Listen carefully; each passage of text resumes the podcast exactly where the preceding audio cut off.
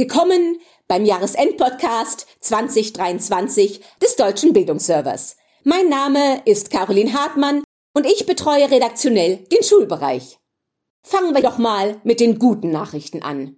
Auch wenn Deutschland im Verhältnis zu seinem Bruttoinlandsprodukt weniger Geld in Bildung investiert als der OECD-Durchschnitt, ist in Deutschland zumindest das Lehrkraft-Schüler-Verhältnis, auch wenn es sich wahrscheinlich für die meisten nicht so anfühlen mag, im Vergleich ganz gut. Und auch das Einkommen der Lehrkräfte ist bei uns vergleichsweise sehr hoch. Aber das ist wahrscheinlich nur ein schwacher Trost, denn besonders gut ist die Stimmung nicht zuletzt durch den Lehrkräftemangel an deutschen Schulen gerade nicht. Das liegt wohl an verschiedenen Faktoren.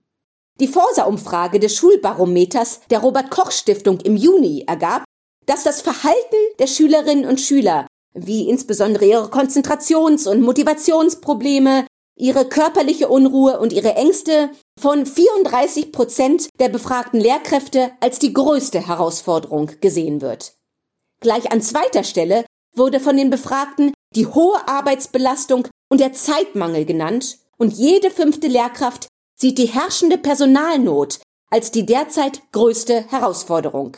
Die Ständige Wissenschaftliche Kommission SWK hatte Anfang diesen Jahres empfohlen, die Möglichkeit zur Teilzeitbeschäftigung von Lehrkräften zu reduzieren und hatte dies als die größte Beschäftigungsreserve identifiziert. Die Befragung des Schulbarometers ergab, dass 38 Prozent der Lehrkräfte in Teilzeit arbeiten.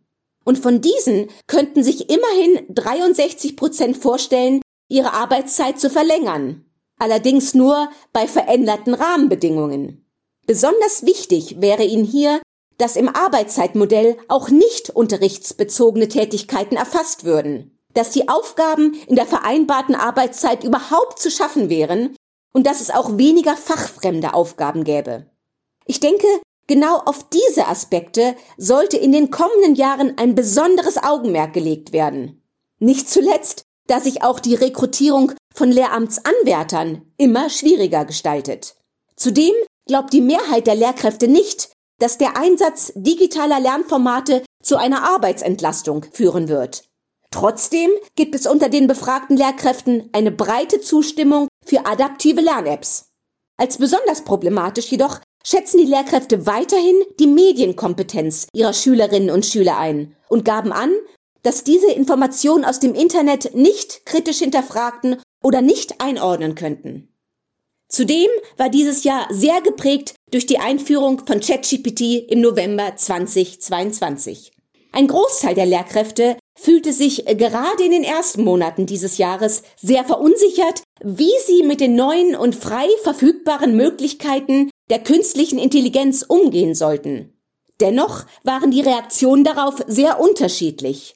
Manche Lehrkräfte sahen es als Tool der Zukunft und banden es proaktiv gleich in ihren Unterricht ein.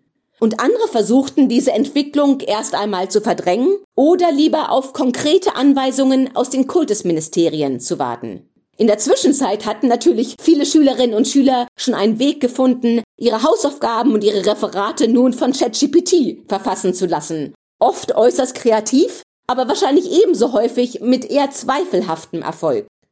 Inzwischen scheinen sich die Wogen zwar ein wenig geglättet zu haben, doch die Frage, wie der Bildungssektor zukünftig mit den Möglichkeiten der künstlichen Intelligenz umgehen sollte, bleibt bestehen.